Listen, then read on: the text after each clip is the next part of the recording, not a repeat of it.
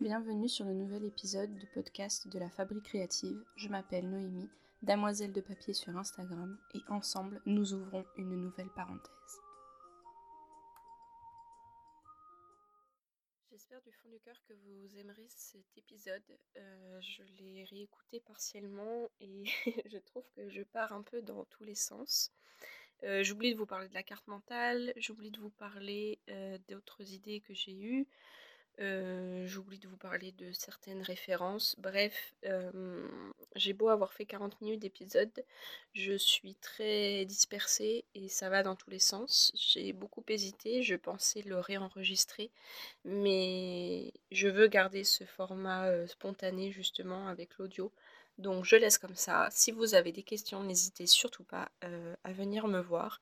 S'il y a des choses que j'ai pas assez explicitées, que je n'ai pas hum, assez détaillées pour vous, que vous auriez aimé savoir un peu plus, eh bien n'hésitez pas à venir me voir et dans le prochain épisode, je tenterai de faire encore mieux. Allez, place à l'épisode. Bonjour à tous, je suis super heureuse de vous retrouver euh, aujourd'hui pour un nouvel épisode du podcast de la Fabrique créative. Euh, aujourd'hui, dans cet épisode, j'aurais aimé revenir sur la genèse de mon projet d'écriture de roman, vous expliquer un peu euh, comment j'en suis venue à me mettre à l'écriture alors que je n'avais jamais, jamais écrit, à part, comme je le disais dans mon épisode d'introduction, euh, dans mon journal intime. Et voilà, vous expliquer un peu comment me sont venues les idées, où j'ai puisé un peu mon inspiration, etc et peut-être vous aussi du coup vous inspirer. Donc ça a débuté au tout début des 100 jours. Il y a un challenge qui s'appelle The 100 Day et qui donc propose de créer quelque chose pendant 100 jours, chaque jour, quelque chose en lien avec le thème qu'on a choisi. Donc beaucoup se servent de ce challenge en dessin pour s'améliorer ou pour créer une série de 100 autour d'un même thème. C'est un peu comme le Inktober qui donc permet de dessiner chaque jour pendant 31 jours, donc pendant le mois d'octobre, avec chaque jour un thème différent mais toujours autour, euh, ben voilà, du, mois d'octobre, euh, euh, de tout ce qui est halloweenesque, etc. Et donc là, vraiment, sur les 100 jours, c'est au choix. On fait vraiment ce qu'on veut. Si je me trompe pas, ça débute début avril et ça finit mi-juillet, parce que du coup, ça fait 100 jours. Quelque chose comme ça, si je me trompe pas dans les dates. vous pouvez facilement retrouver sur Internet le site du projet. Et l'année dernière, j'avais réalisé mes 100 jours japonais. Donc pendant 100 jours, alors j'ai pas tenu les 100 jours, j'ai dû tenir 70 jours il me semble. J'avais pris donc le thème du Japon, qui était donc un thème assez libre et assez vaste. Et je me suis permise de mélanger un peu les différentes techniques que j'aimais, que ce soit la broderie, le dessin, les petits papiers, donc un peu type origami, euh, les collages, la lecture, les films, la musique, euh, la poésie. Euh, voilà, c'était vraiment très très varié, mais en gros, je faisais en sorte que ce soit toujours en lien avec le Japon. Donc j'ai lu des mangas, j'ai lu des romans d'auteurs et autrices japonaises, des documentaires, j'ai vu des documentaires sur le Japon, j'ai regardé les animés Ghibli, j'ai découvert d'autres animés qui ne sont pas Ghibli j'ai cuisiné aussi, on a fait des sushis, on a bu du saké, j'ai fait une broderie japonaise avec des carpe koi. j'ai cousu un peu de, des petites choses en lien avec le Japon. Bref, voilà, c'était vraiment très très varié. Et j'avais adoré parce que du coup, ça me permettait vraiment de... Comment dire d'avoir le temps de faire quand même quelque chose, même si ma journée avait été bien pleine. C'est-à-dire que mmh, un jour où je n'avais pas forcément le temps, et eh ben je prenais le temps quand même de lire deux trois haïkus par exemple. Et du coup, ça me permettait d'avoir eu mon petit quelque chose de japonais dans ma journée. Et puis pour les jours où j'avais plus de temps, et eh ben voilà, je, je créais quelque chose. J'avais fait une branche de sakura avec une vraie branche et j'avais crocheté des petites fleurs de sakura roses claires, blanches et rouges foncées, je crois, si je me trompe pas. Et voilà, donc j'ai fait tout un carnet sur ça. Enfin, c'était vraiment ultra inspirant. Ça a vraiment été une année très riche en création. Et si vous souhaitez retrouver, vous pouvez retrouver avec le hashtag mes 100 jours japonais, 100 écrit en chiffres. Euh, ou sur mon, Instagram, j'ai fait trois stories euh, à la une, je crois, en lien avec tout ça, avec les différentes lectures que j'ai faites, etc. Et c'était vraiment euh, très très chouette. Et cette année, j'avais un peu envie de remettre ça, mais bon, je trouvais que c'était un peu redondant de reprendre à nouveau ce thème, de créer, même si j'ai pas fait tout ce que j'avais noté dans mon carnet à idées l'année dernière. Euh, j'avais pas forcément envie de reprendre ce, thème-là, donc j'ai eu plein d'idées, toujours en lien avec le Japon, d'illustrer les différentes philosophies de vie comme le Shinrin Yoku, qui est donc la philosophie en lien avec le bienfait des arbres et de marcher en forêt, etc. L'ikigai par exemple, enfin voilà, il y avait la religion, euh, le shinto, le bouddhisme, euh, j'avais vraiment envie de, de créer quelque chose autour de ça, genre des petites cartes ou euh, je sais pas, enfin bon voilà, j'avais plein d'idées et puis je les ai laissées sur le bas-côté parce que tout à coup, j'arrive pas à me souvenir d'où ça vient, pourtant c'est récent quand même, ça ne fait que même pas deux mois. j'ai pris un carnet et je me suis mise à écrire, à écrire, à écrire sur différents personnages que j'aimerais voir dans une histoire, euh, à écrire plein de choses sur une histoire que j'aimerais lire tout simplement, que je n'ai pas encore réussi à trouver dans des romans, que ce soit des romans japonais ou, ou autres, euh, sans forcément que ce soit japonais. Des personnages que j'aimerais rencontrer mais que je n'ai jamais rencontrés dans, en roman, ou que j'ai rencontrés mais qui avait des, traits de caractère qui ne me convenaient pas. Enfin, voilà, j'ai commencé à écrire, à noircir le papier sur beaucoup, beaucoup de pages. J'arrivais plus à m'arrêter, j'avais plein d'idées, ça partait dans tous les sens. Euh, j'avais vraiment envie de tout un tas de choses. Euh, j'ai là mon carnet d'ailleurs, je vais vous dire un petit peu. Euh, et puis après, je voyais que ça partait dans tous les sens, donc j'avais un peu peur de, de, de, de me perdre un peu. Donc j'ai commencé à reprendre un peu mes esprits et à me dire ok qu'est-ce que tu veux absolument qu'il y ait dans cette histoire? Et ensuite on va euh, graviter euh, tout autour. Et donc euh, au tout début quand je regarde j'avais surtout envie d'un mélange de générations entre l'histoire d'une enfance et d'une vieillesse et je voulais que ça se passe au Japon. Ça c'était sûr que ce soit au Japon sur l'île principale ou sur une petite île à côté. Je voulais à tous les coups que ça se passe au Japon pour essayer de retrouver un peu la philosophie japonaise, euh, que ce soit dans la poésie de leur écriture.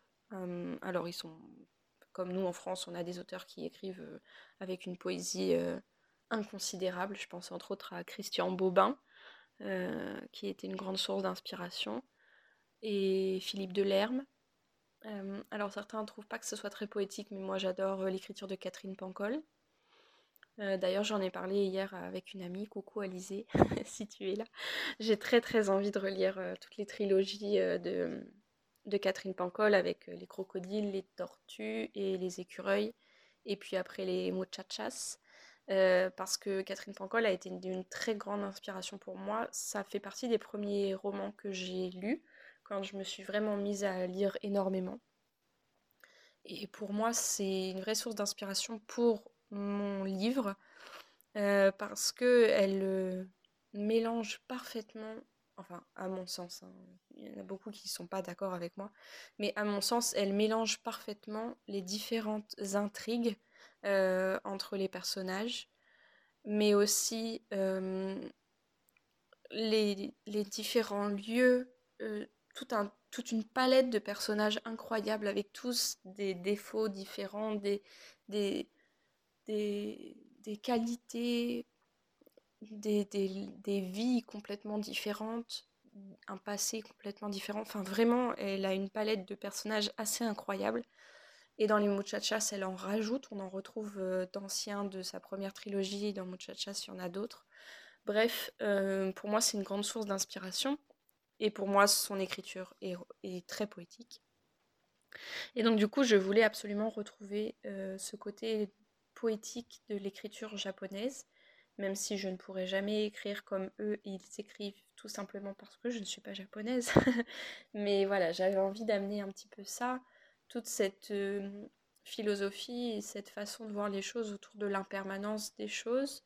Entre autres, au moment des cerisiers en fleurs, on dit bien que c'est très rapide, que les, cerisiers là-bas fleurissent très vite, et puis, mais comme nous en France, hein, et puis ils dépérissent très vite. Donc c'est vraiment le moment où il faut être là, où il faut pas louper le, coche, si je puis dire.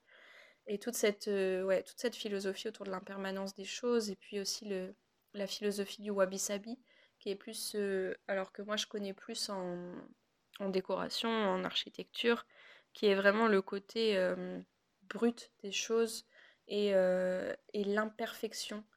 Euh, je pense aussi au tsu, euh, je sais jamais le prononcer, je dois l'avoir dans mon carnet là, hop.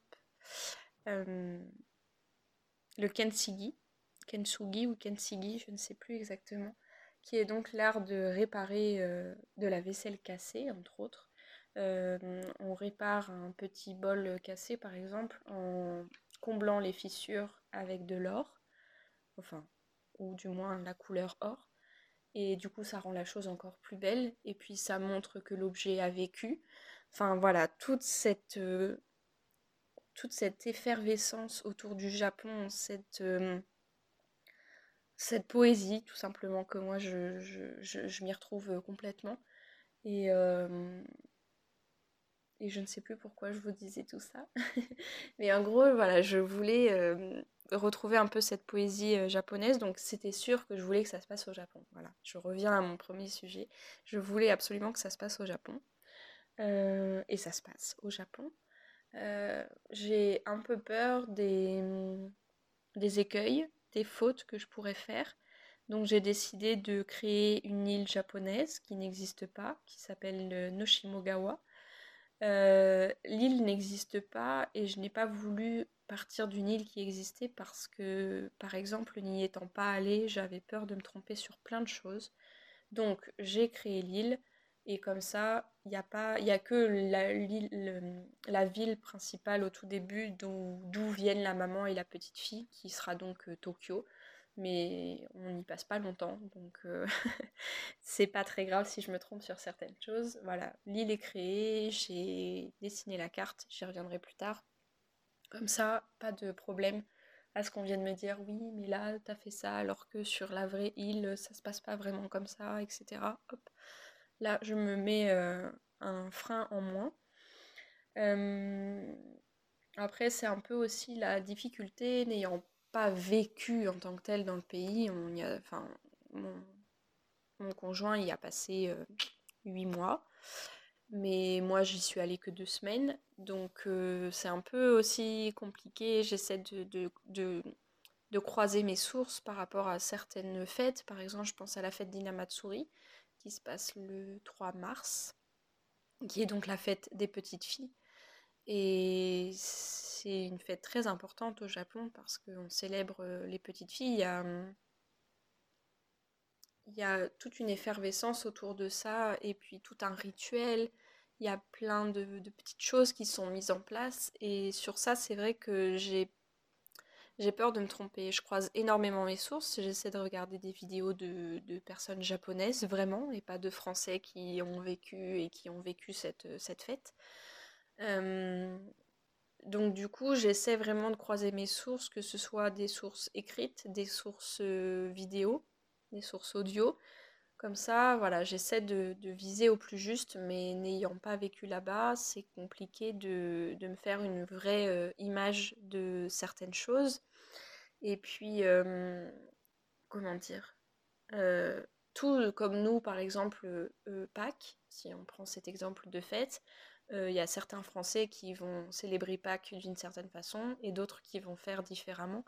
Donc j'essaie aussi de me consoler en me disant que voilà, c'est il y a des généralités, mais tout le monde ne fait pas les choses, ne fait pas certaines, certaines choses de la même façon. Donc bon, j'essaie de me consoler avec ça et en essayant surtout de croiser mes sources et de pas me baser sur une seule chose parce que là je pense que ça serait vraiment vraiment me tuer me, tuer l'idée dans l'œuf quoi donc voilà je, je, croise mes sources et comme ça je suis un peu plus sûre de moi je suis aussi quelques japonais japonaises ou français qui sont partis qui sont partis vivre au Japon sur Instagram comme ça j'ai aussi une autre une autre façon de voir les choses et puis plus de vie quotidienne. C'est vraiment ça qui me manque. C'est vraiment la vie euh, quotidienne au Japon.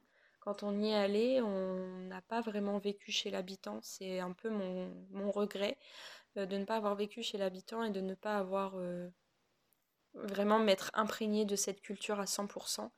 on a fait les grandes villes, on a fait Tokyo, Osaka, Kobe, Kyoto.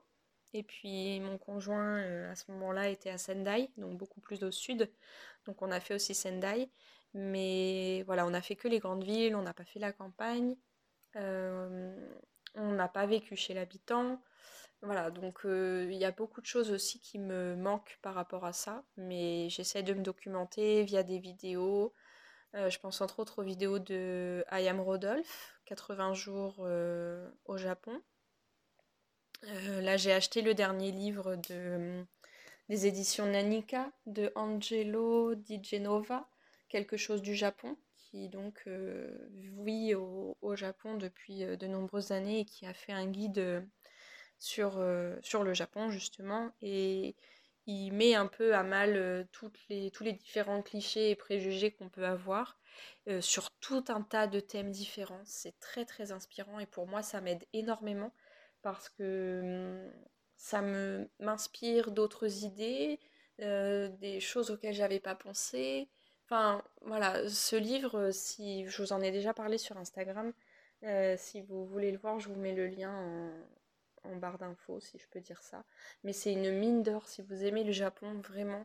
Euh, en plus, il est vraiment pas cher. C'est un tout petit prix pour une telle richesse de connaissances. voilà, c'est le livre à lire euh, si on veut en savoir un petit peu plus sur le Japon. Euh, donc, euh, je pense que c'est à peu près tout ce que je voulais vous dire à ce niveau-là. Je m'embarque un peu sur différents sujets, mais je reviens sur donc, mon idée de, roman de base. Donc, je disais que j'avais envie vraiment d'une enfance et d'une vieillesse qui se croisent au Japon, et puis mettre en exergue les petits bonheurs surtout de la vie. Je ne veux pas un livre triste. Alors, dès le début, c'est triste. euh, je vous dirai pas trop pourquoi pour le moment. Je sais pas comment je vais euh, amener tout ça, mais dès le début, c'est triste. Mais en fait, euh, le but du livre, ça va vraiment être de réapprendre à vivre et réapprendre à aimer euh, tous ces petits bonheurs dont on fait l'éloge depuis plusieurs années maintenant. Et puis avoir de la gratitude pour les petites choses qui se passent dans nos vies, etc ne pas toujours chercher le grandiose, mais juste la simplicité. Donc euh, c'est ça le, but, c'était ça le but premier de, l'écriture, ce pourquoi j'avais envie d'écrire. au début, je voulais écrire aussi sur le Japon rêvé, celui des années 50 à peu près. Alors le Japon rêvé entre guillemets 50-60. vraiment un Japon plus, rural, euh, avec plus cette idée de, ouais, de ruralité, de ferme, bah, de vie plus simple en fait, tout simplement. Et bon, je, au niveau de l'année, je pense que j'y suis pas du tout. Euh, quand j'écris, je me vois pas, je vois pas mes personnages dans cette période. Donc euh, peut-être pas forcément aujourd'hui, peut-être plus les années 90. Mais ça c'est pareil, c'est quelque chose que sur lesquels je ne me suis pas vraiment renseignée. Euh, ce Japon des années 90, euh, l'histoire, je connais pas grand chose, il faut que je me renseigne. J'ai envie de m'acheter un livre justement sur euh, l'histoire japonaise pour avoir un peu plus d'infos sur tout ça, mais ça ce sera dans un deuxième temps, je pense. même si je pense que ça pourrait vraiment, vraiment nourrir mon, mon livre et puis le rendre un peu plus riche peut-être. bon, ça c'est à voir. Il faut que je trouve une bonne référence. J'en ai vu quelques-unes. je saurais pas vous dire là parce que je n'ai pas mon carnet où je les ai notées. Mais bon, si ça vous intéresse, je pourrais y revenir plus tard. Euh, donc voilà, donc l'histoire du quotidien, euh, je voulais pas, je veux pas un livre où euh, le personnage sauve le monde, sauve l'humanité ou quoi que ce soit, vraiment juste comme Catherine Pancol fait finalement, juste raconter la vie en fait, sans avoir quelque chose d'extraordinaire, de d'incroyable, de, de fantastique, voilà, juste la vie telle qu'elle est. et du coup, si je vous en parle si je veux commencer à vous en parler, en gros, c'est l'histoire d'une maman et de sa petite fille qui ont donc perdu leur mari et leur papa. Euh, il y a trois ans de cela, quand l'histoire commence, euh, Mitsuaki, le papa et donc le mari, est mort euh, trois ans auparavant et elle se laisse complètement aller. Elles vivent vraiment une descente aux enfers depuis trois ans. Et au moment où on les retrouve au tout début de ce roman, c'est le moment où elles vont, en tout cas la maman, vraiment, va prendre conscience qu'il est temps de changer d'air et que la vie ne les attend pas, que la vie défile, qu'elle n'a pas vraiment vu sa fille grandir euh, pendant ces trois ans parce qu'elle avait euh, la tête dans le guidon, euh, au boulot, vraiment, sa fille pareil à l'école à 100%. Donc là, c'est les grandes vacances, il faut se reprendre en main. Et là, du coup, elles vont partir en vacances sur une île, l'île de Noshimogawa. Et là, elles vont faire tout un tas de découvertes euh, différentes. Et ah, j'ai trop hâte. J'ai vraiment, dès le début de, l'histoire, dès que j'ai commencé à écrire le premier chapitre, j'ai directement écrit limite 2000 euh, mots à la suite. Enfin, j'étais vraiment très inspirée, j'étais ravie de les rencontrer. Euh, j'avais fait tout un tas de recherches auparavant sur les personnages, sur comment les mettre en place, euh, comment les connaître, comment les rencontrer. Donc sur internet, on trouve énormément de fiches personnages, vraiment, dans de tous les genres. que ce soit des fiches personnages plus physiques ou plus mentales, ou des questions gênantes à poser à nos personnages pour savoir comment ils réagiraient et pour les connaître un peu mieux, les qualités, les défauts, les valeurs, les croyances, euh, les voilà ce qu'ils aiment dans la vie, ce qu'ils n'aiment pas, euh, physique, euh, le nez, les caractéristiques, grand, petit, grain de beauté, les yeux de quelle couleur, les cheveux comment, les oreilles aplaties, décollées, euh, les dents euh, écartées, enfin voilà, on peut vraiment imaginer toutes sortes de choses, évidemment, c'est la seule limite, c'est notre imagination finalement. Et voilà, sur internet on trouve énormément, on met euh, fiches personnages romans, on trouve beaucoup beaucoup de choses, donc je vous donnerai pas de référence en particulier parce que je me suis un peu fait les miennes, entre guillemets, en mixant un peu tout un tas de choses différentes. Et puis après, évidemment, j'avais envie de les visualiser un petit peu mieux. Donc j'ai dessiné, ça vous pouvez le retrouver sur mon compte Instagram avec des petites vidéos. J'ai fait des fiches personnages avec donc euh, euh, leur tête et puis euh, leurs différents vêtements un peu type lookbook pour avoir une idée de comment ils étaient habillés. Donc pour la maman et la petite fille, un look plus citadin quand elles vivent en ville et puis le style un peu plus relax, euh, un peu plus nature qu'elles ont donc quand elles arrivent euh, vivre en ville. Donc pour le moment, j'ai fait la grand-mère parce qu'il y a une grand-mère aussi. Euh, j'ai fait la maman et j'ai fait la petite fille et il me manque à faire Kazuki, l'homme finalement de l'île qu'on va retrouver là-bas, qui est donc un pêcheur. Et pour le moment, il me manque juste cette fiche-là. Mais vous avez, si vous souhaitez voir, vous avez les trois, trois femmes de trois générations sur mon île. Euh, voilà, donc c'était euh, c'est ça le but. Ensuite, euh, donc par rapport à, l'histoire en, elle-même, il y a plein de choses différentes pour s'inspirer. C'est vrai que moi j'ai noté plein plein plein de choses, même si après je m'en servais pas.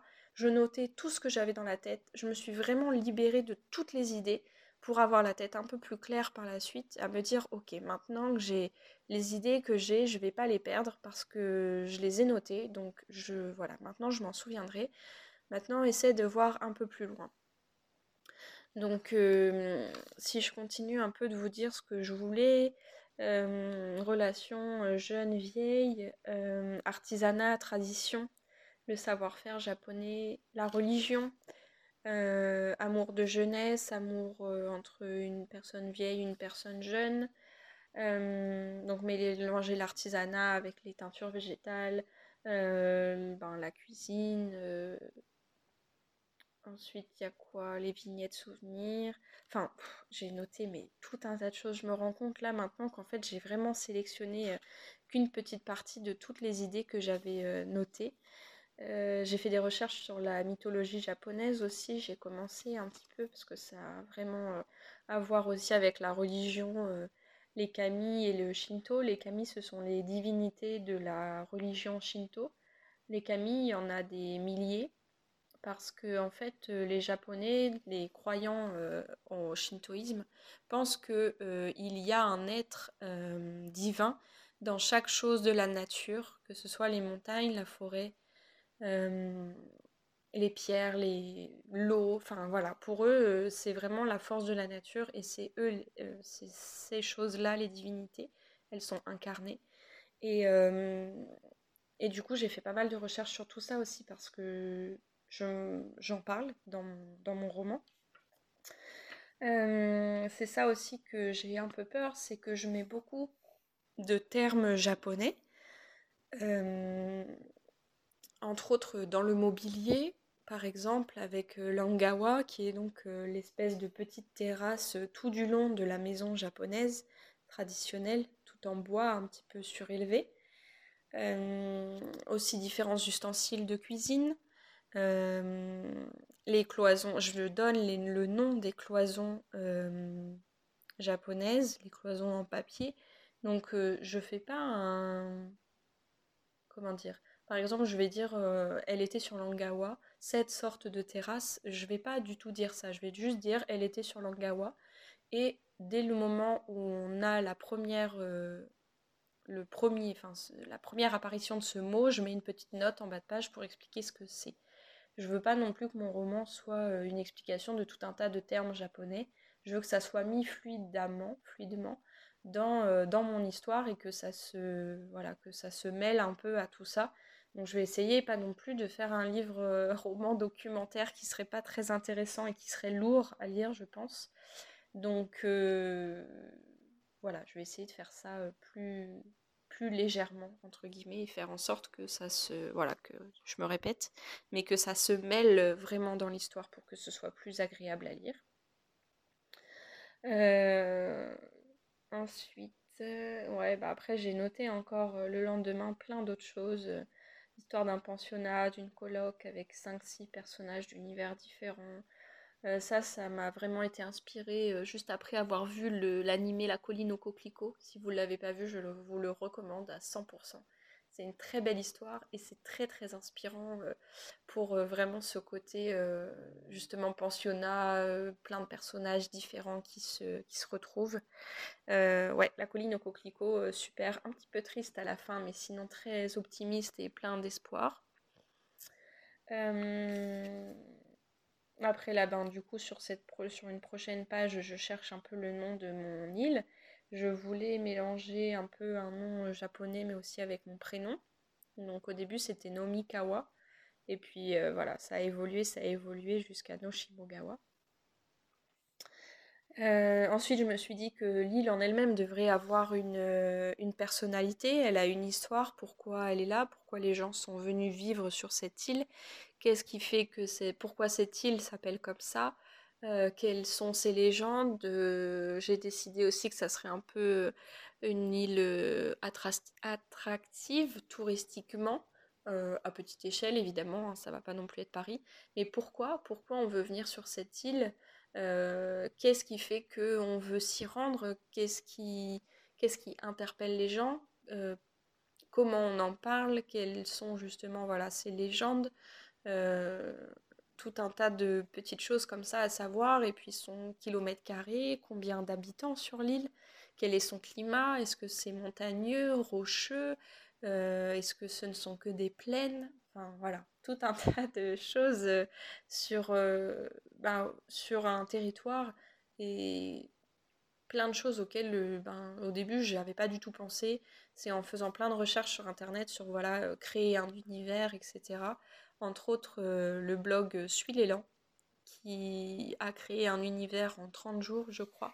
Alors là, pour le coup, c'est plus un univers fantastique et SF, pardon, mais euh, très très inspirant aussi à voilà trouver quelle religion sur place, euh, qui sont les qui sont ceux qui règnent sur cette sur ce sur cette ville, quel peuple, enfin c'est incroyable tout ce qu'on peut faire autour de tout ça quand on a une imagination débordante. C'est vraiment...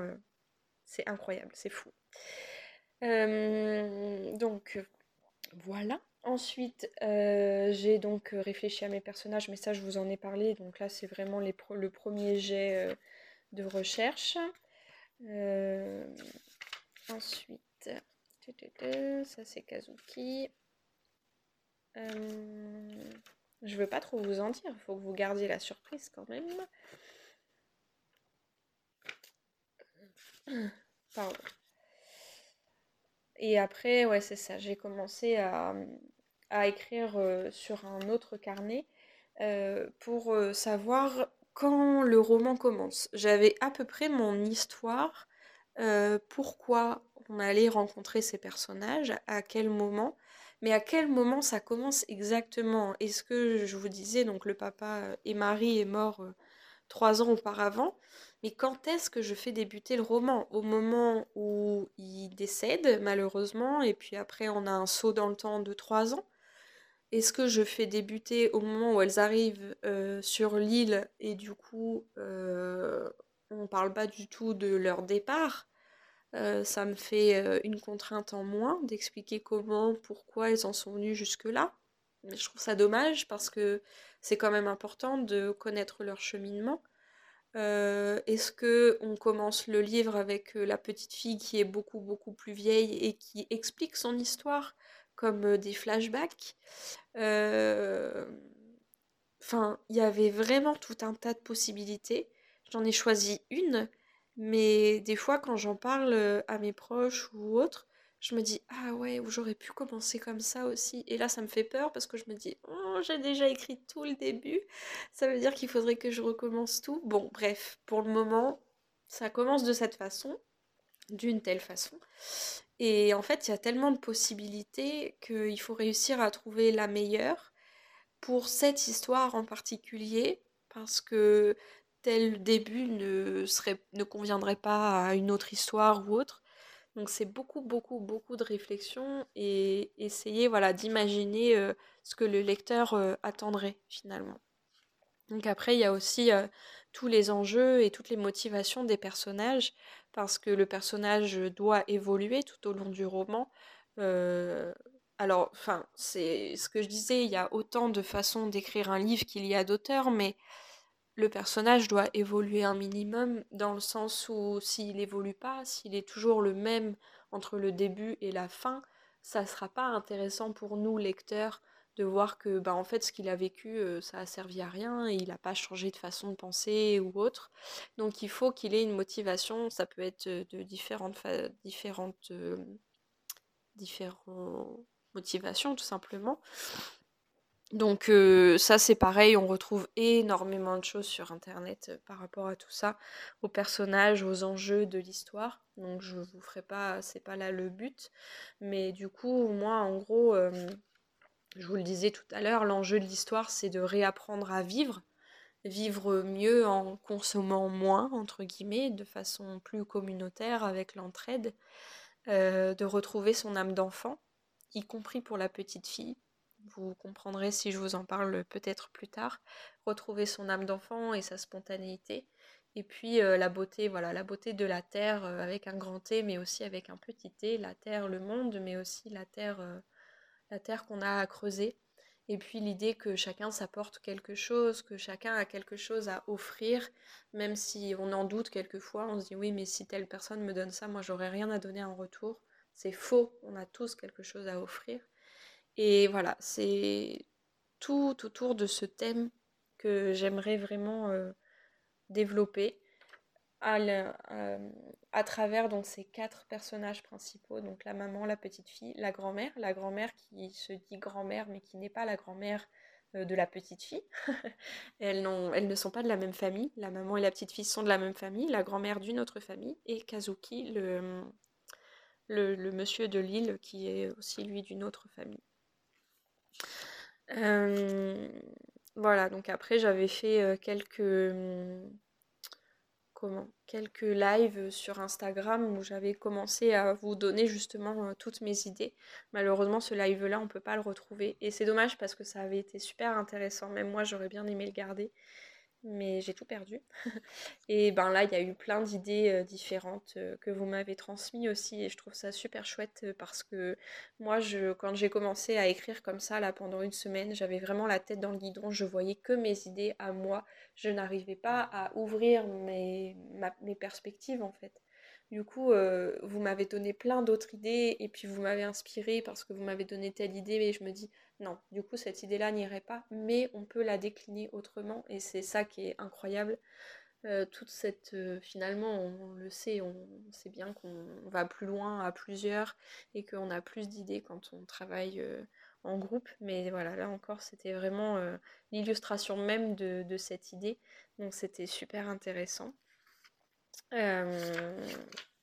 voilà et je pense que c'est après tout à peu près tout pardon euh, ce que je voulais vous dire sur tout ça. Et puis après, ben oui, peut-être que je ferai un épisode spécial, je sais pas trop. Mais du coup, il y a toutes, euh, toutes les fêtes japonaises, il y en a énormément. Euh, donc je me suis fait un petit calendrier avec différentes choses.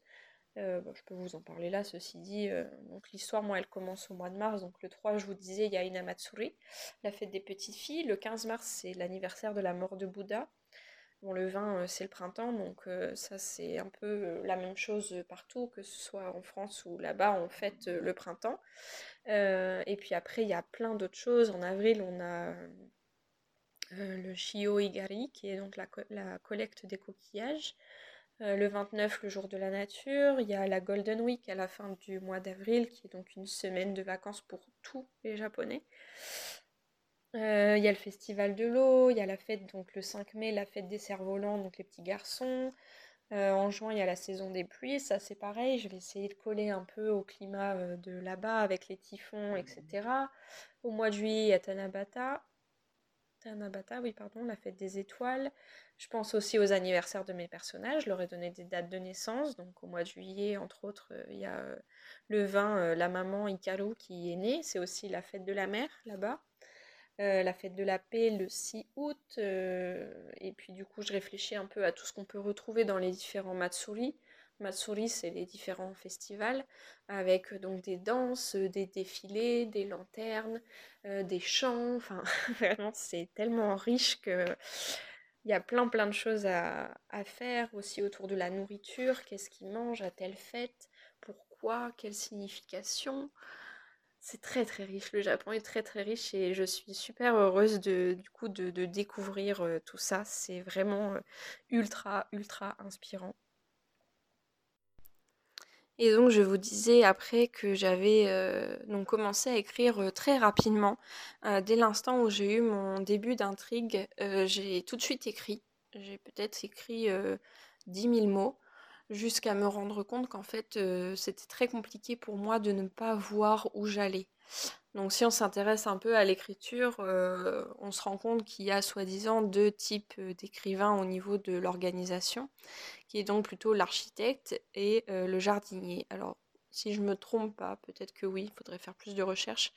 Mais en gros, le jardinier, euh, l'architecte va tout planifier de A à Z. Il va savoir où il va exactement. Et le jardinier va se laisser un peu plus euh, vivre euh, et laisser un peu ses personnages faire leur vie. Et, hum, et moi, je me suis dit, ok, j'essaie d'être un peu des deux. J'essaie de planifier un peu mon début. Et puis après, je verrai où mes personnages m'emmènent. Et en fait, ça n'a pas du tout, du tout marché. c'est là que je reconnais que je suis vraiment trop, j'ai vraiment trop de soucis pour l'organisation. j'adore l'organisation, j'adore me, me, préparer à plein de choses, avoir un nouveau projet et mettre tout en mots. Et en fait, je l'ai pas fait et ça m'a un peu pénalisée parce que je me suis rendu compte que certaines choses que j'avais mis en place ne fonctionnaient pas du tout avec d'autres choses. Bref, j'ai tout arrêté et je me suis laissée vivoter pendant deux semaines à justement essayer de trouver vraiment le, toutes les intrigues, tous mes chapitres, de quoi ça allait parler dans chaque chapitre. Et là, ça a été un peu la révélation parce que ça a été beaucoup plus simple pour moi de mettre tout en mots à chaque chapitre, qu'est-ce qui va se passer. Et du coup, j'ai repris l'écriture là maintenant.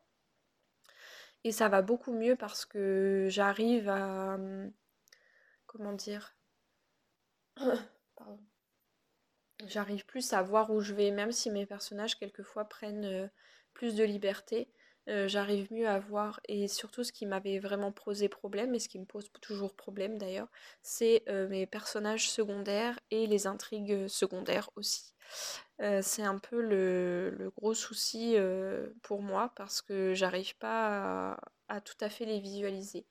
Donc il va falloir que je fasse un gros travail sur tout ça. Et et ça va être tout aussi intéressant que les premiers les personnages principaux parce qu'ils sont tout aussi importants, les secondaires. Mais voilà, il y a plus de, travail encore à faire. Je pense que je vais faire exactement les mêmes fiches personnages pour mes personnages secondaires que pour euh, les principaux. Parce que même s'ils n'auront pas forcément la même place, la même importance dans l'histoire, il faut quand même que j'ai une idée de, de, de leur passé, de, de leurs convictions, de leurs croyances, etc. pour qu'ils prennent plus vie, qu'ils aient plus de matière. Euh, voilà, je pense que c'est à peu près tout ce que j'avais à vous dire et je vois que ça fait déjà 40 minutes que je blablate sur tout ça. Donc je vais m'arrêter là et je pense que le prochain épisode sera une critique de livre. Voilà. Euh, en attendant, je pense peut-être... Euh, enregistrer un petit peu tous les jours à chaque fois que j'écris pour euh, vous donner un peu plus euh, d'informations sur euh, ma routine d'écriture, etc. Je pense que ça, ça fera vraiment l'objet d'un épisode peut-être pendant une semaine. enregistrer un petit peu tous les jours à chaque fois que j'écris et vous donner une, une, idée des différentes difficultés que je puisse avoir euh, mais aussi ma routine d'écriture, comment, euh, comment je m'y prends, comment j'écris, et voilà, vous faire un peu des petits updates euh, un peu de temps en temps. Sur ce, je vous souhaite une très belle journée ou bonne soirée selon quand vous écoutez, et je vous dis à très très vite.